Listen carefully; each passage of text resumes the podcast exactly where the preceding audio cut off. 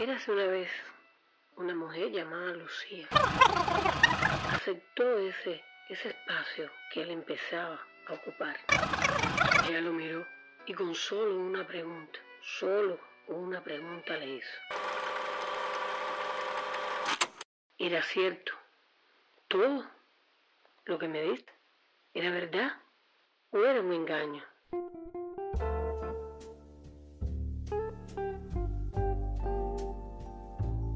Ese hombre bajó la cabeza, se le cayó el traje de príncipe y se convirtió en un gran hurón. Un hurón que escapó corriendo, corriendo, corriendo, hacia el lodo donde había salido. Ese lodo donde él vivía y además deseaba vivir.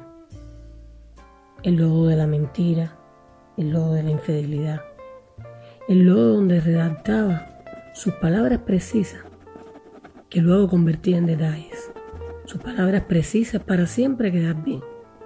Y ahí se quedó en el lodo. Lucía se desmoronó. Pero solo pasaron unos días para resurgir nuevamente de su ceniza.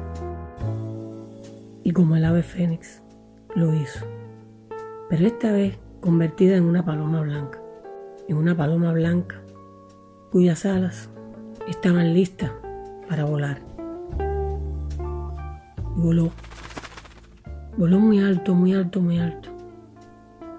Y allí se quedó, esperando cada amanecer ver el sol salir, revolotear ante el sol, brindarle su vuelo y su libertad.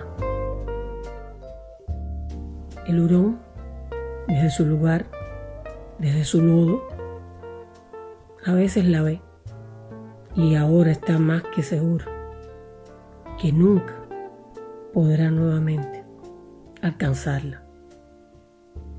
Nunca podrá nuevamente hacerla suya. Porque quien ha sabido de amor, quien ha sentido amor, no le es ajena la libertad.